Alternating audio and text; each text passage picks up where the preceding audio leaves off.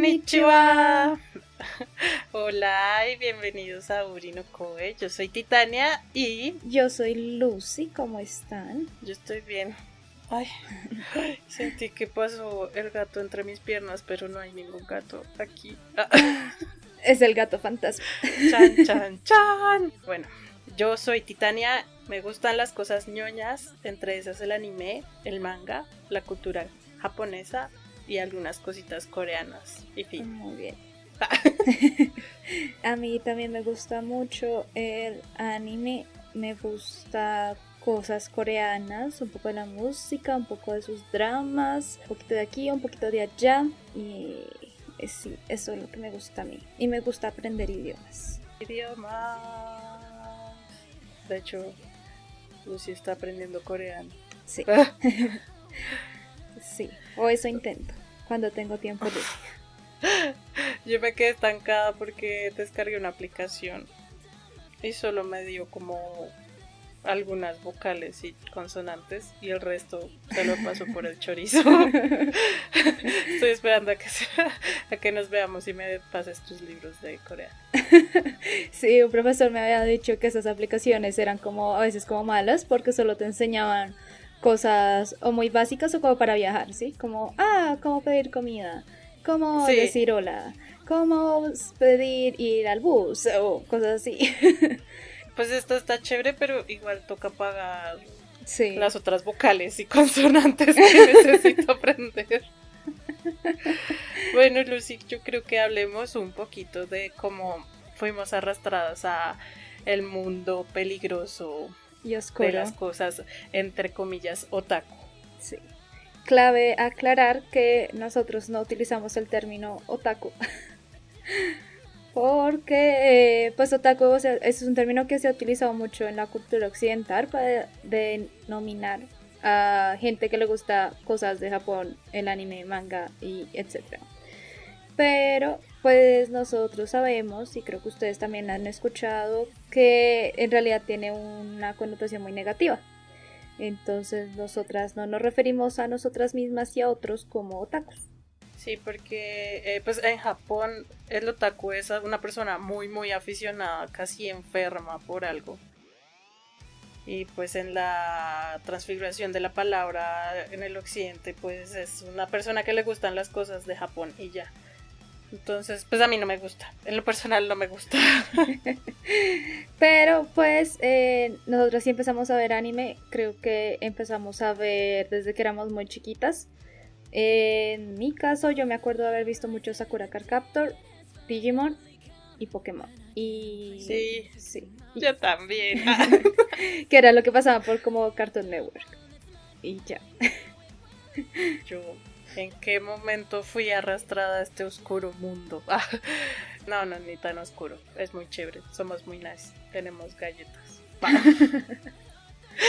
bueno, yo empecé de niña viendo también Sakura, Dragon Ball, Sailor Moon, Ranma y medio, todos esos animes de la infancia de uno. Y uno Yasha, aunque ese no lo daban Y- por Cartoon Network.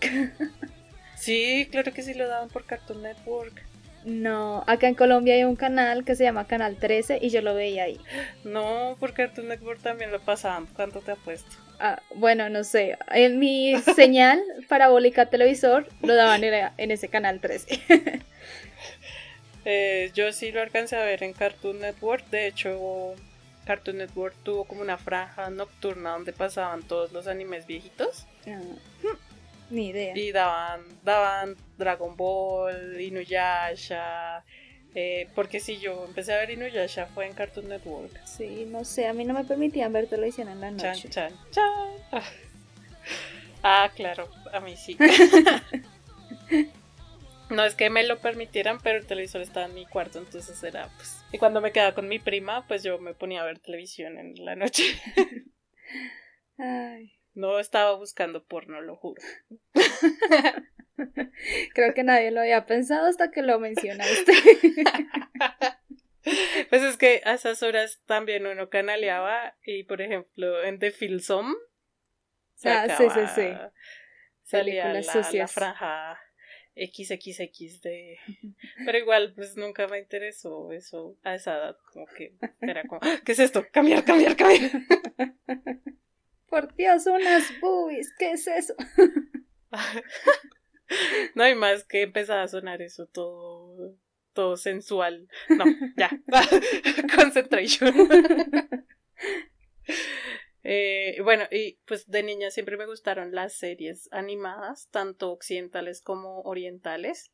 Sí. Entonces, pero pues cada una me da satisfacción diferente.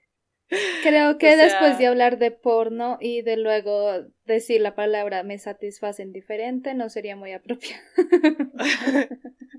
ya que hijo de madres. ya lo dije. Pues sí, o sea, el anime me llenaba de otra forma que me llene es que estoy pensando cómo decir las cosas para que no suenen pervertidamente maldición. Sí, sí. El anime genera como un sentimiento diferente a lo que me generaba el sentimiento de ver, no sé, eh, Dog Dodgers o Boss Bunny o cosas así. Entonces, pero igual ambas me gustaban porque pues a mí me gusta la animación 2D. Me gusta mucho, mucho, mucho. sí, yo lo veía sobre todo porque a mí me gustan las cosas que tienen relación a la magia y cosas fantásticas y vainas así. Entonces era como que de la, digamos, de las occidentales, yo veía mucho Club Wings y Witch. Sí, Witch me encantaba. Ah, la extraño. Ah. Entonces era como una, o sea, a mí no me importa de dónde venía, simplemente eh, que fuera mágico o tuvieran poderes o cosas así raritas. Sí, a mí también me gustaba como que fuera escolar o que tuvieran aventuras así y yo soñar despierta como, ay, ¿será que algún día adquiriré poderes mágicos? Las protagonistas tienen 12 años, yo tengo 10. Puedo dos años más y tengo poderes. sí. Y no fue así. Ya tengo 25 años y ya pasó esa etapa. ya no me convertí en una chica mágica. Oye, no, eso es muy sad. Ay, no, me siento que mi infancia ha sido destruida en cinco segundos.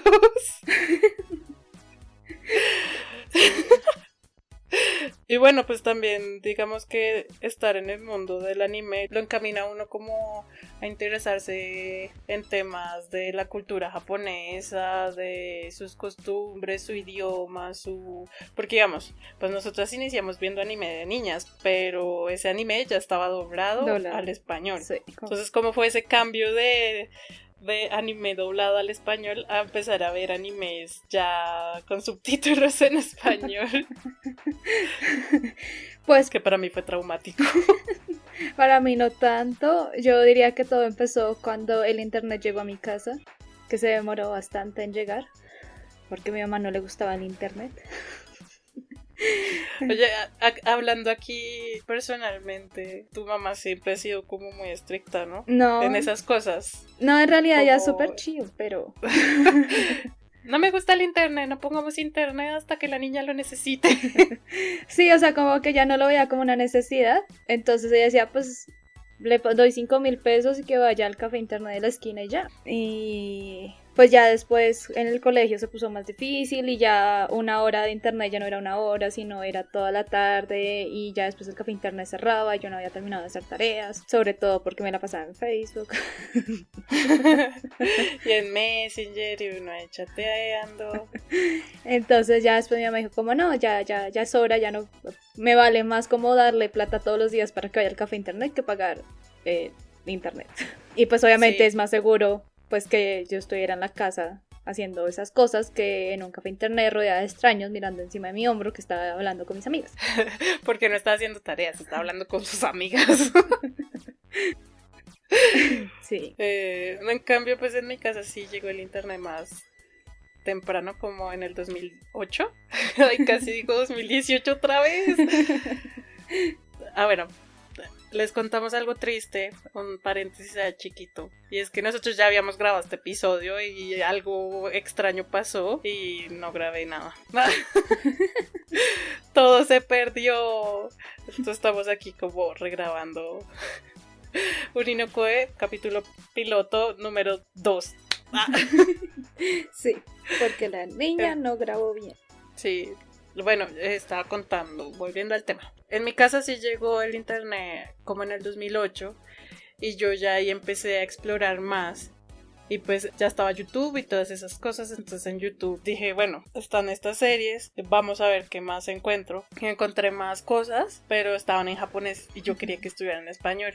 Muy perezosa yo, claro, siempre, as always. Eh, no me gustaba leer.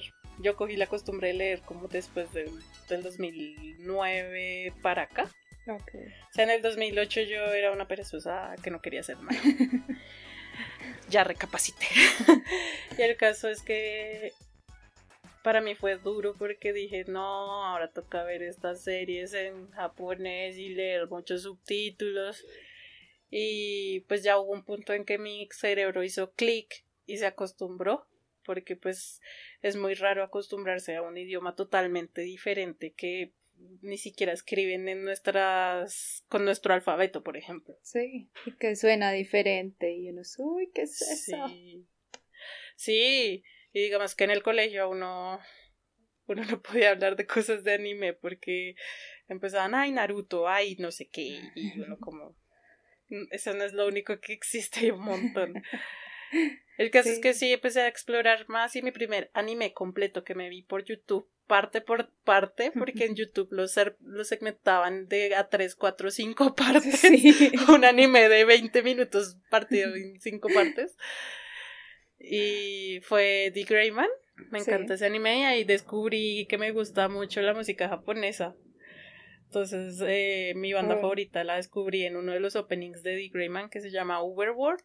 Y ella tiene, esa banda tiene como muchos openings de otros animes como Bleach, Blue Exorcist. Otros. y otros. Eh, y entre otros. Tengo una lista larga en mi cerebro.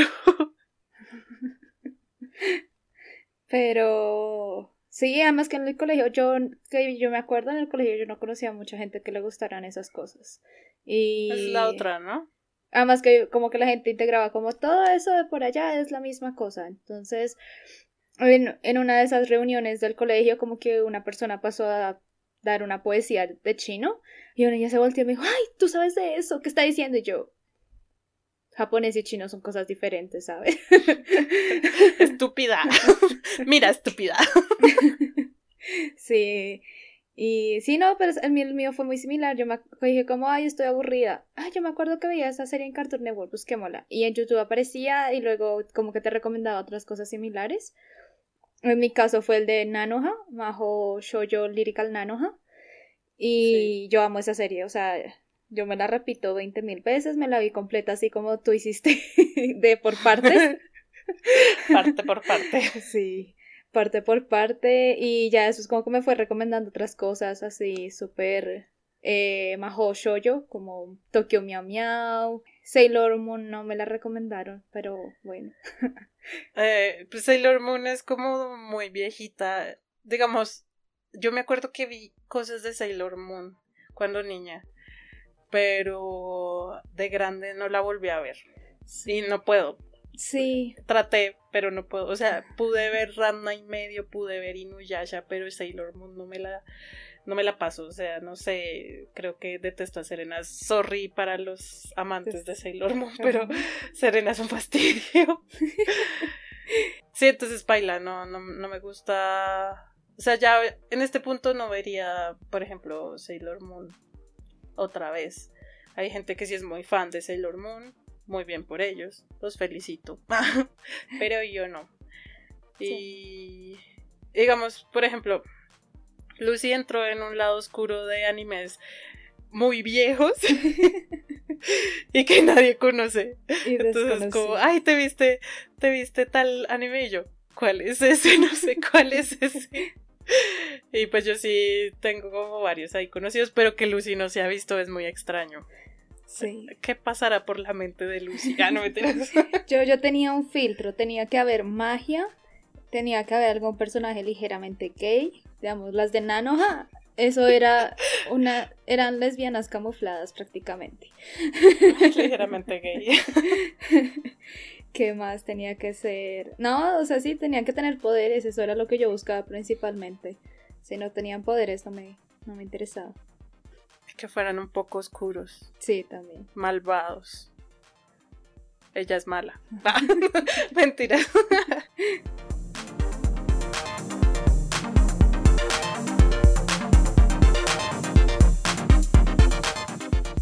en cuanto a cultura, por ejemplo, Lucy, dato curioso, Lucy estuvo una temporada en Japón Sí. Y pues ella pudo vivir como más de cerca la cultura y esas cosas. Cuéntanos un poquillo sobre eso.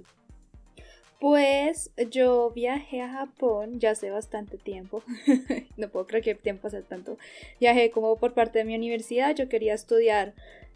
Pues desde que me empezó a gustar Japón y esas cosas, eh, yo lo vinculé demasiado con mi carrera. No solo Japón, sino también como cosas de Asia.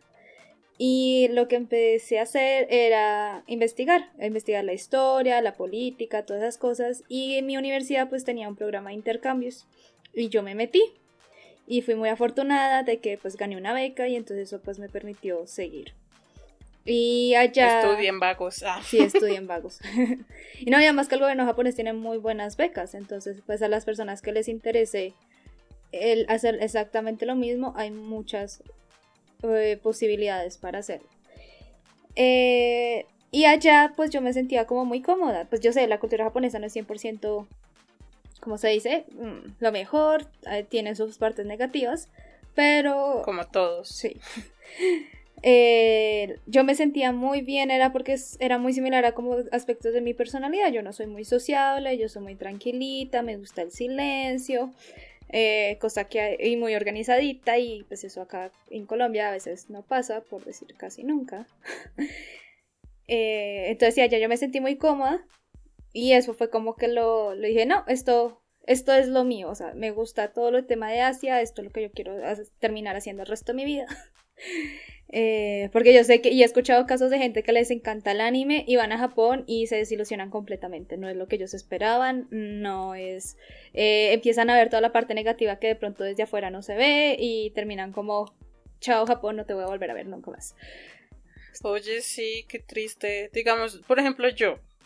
A mí me encanta la cultura japonesa, pero también me gusta como el tema de la historia y esas cosas. Entonces, pero no, no estoy muy segura, o sea, hasta que no lo viva de cerca, no diré, por ejemplo, me iría a vivir completamente a Japón. O no sé, em, estudiaría cosas en Japón. O sea, hasta que no lo viva yo de cerca no podría decir. Lo único que no me gusta es, por ejemplo, que le echen mucho jengibre a la comida. Detesto el jengibre. Pero pues esos son nimiedades, o sea, no es como que sea algo que me vaya a afectar toda la vida. Por ejemplo, pues digamos, los japoneses son muy cerrados. Y por no decir que es ah, ligeramente rayando con el racismo, ellos son muy cerrados, a ellos no les gustan los extranjeros, por ejemplo. Hay obviamente japoneses que han vivido en el exterior o que han estudiado otras culturas y esos son muy abiertos y tú vas a encontrar amigos japoneses y van a ser super nice contigo. Pero en general, tú no vas a... O sea, no te van a recibir bien. Si tú estás en el tren, no se van a sentar al lado tuyo, tú entras a una tienda y no te van a elegir la palabra. Eh, de hecho, una vez yo estaba con una amiga y ni siquiera estaba utilizando un kimono ni nada, estaba utilizando un yukata, que es una versión más informal del kimono y más de verano. Y estábamos en un festival y una señora japonesita viejita pasa al lado, al lado mío diciendo los extranjeros no deberían utilizar eh, esas cosas. Y seguramente pues la viejita pensó que yo no lo iba a entender, yo le entendí. Y mi amiga también, pues mi amiga era japonesa y ella también la entendió y la miró mal y la viejita dijo, ¡Osh! mierda, me entendieron. Y se fue rápidamente corriendo.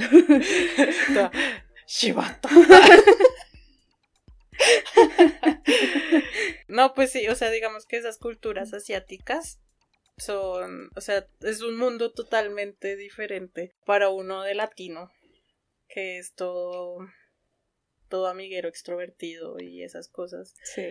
Se le hace muy raro que, que pase ese tipo de cosas. Es un choque cultural muy, muy heavy. ¿Y si tú no vas preparado? Sí, si uno no va preparado psicológicamente para eso, le da muy duro. Sí. yo creo que hay gente que dice que se deprime y dice prefiero devolverme a mi país así esté un asco. Ah. Sí, o hay gente que ya ni siquiera se puede devolver. Hay muchos youtubers extranjeros, sobre todo gringos, en, en Japón y que ya llevan como 10 años en Japón. pero ya tienen toda su vida ahí, odian vivir en Japón, pero no saben cómo salir, básicamente. Entonces es... porque tienen como deudas, tienen su propia casa y pues dejar todo abandonado para regresar a su país suena como imposible. Entonces es como se la pasan subiendo videos a YouTube diciendo lo peor y todo lo que detestan de Japón, pero tampoco tampoco pueden salir. Y también un problema de ellos es que no sé si es exactamente los gringos, pero es que tienen como dificultades para acomodarse a las nuevas culturas, ¿sí? Como que es a imponer su cultura sobre otras. Sí, suele pasar. Entonces, si tú no tienes esa capacidad como de, de acoplarte al lugar donde tú estás llegando, obviamente se te va a hacer mucho más difícil. Entonces, si tú no muestras cómo aprender el idioma, hay de esos gringos hay muchos que llevan 8 o 10 años y todavía no, no han aprendido japonés. Entonces, obviamente, si no aprendes japonés, ¿cómo esperas que la gente te vaya a entender? Entonces. O sea, amigos, dense cuenta. Digamos que tomar una decisión de salir del país y esas cosas es una cosa muy heavy. Uno tiene que saber muy bien lo que quiere y tener muy claro lo que vas a hacer. Por ejemplo, tú, tú ganaste una beca y tú ibas a ir a estudiar, pero pues también pudiste disfrutar del tema de la cultura japonesa. Y pues a, ti te gustó, tú te irías a vivir a Japón, ¿sí? Obvio. Sí. Yo tengo que experimentar eso. Algún día iré a Japón, lo, lograré. No será el otro año porque, porque pues 2020 y, y los Juegos Olímpicos todo es más costoso, pero... Es más caro. Uf, sí, total. Sí. Pero, pero algún día, algún día iré y disfrutaré a mi manera lo que es Japón. Porque, por ejemplo, yo he visto blogs, por ejemplo, está Luisito Comunica, el gran Luisito. Ah, él estuvo varios, hizo como varios videos de Japón y pues el man mostraba como las cosas chéveres y cosas que uno no ve.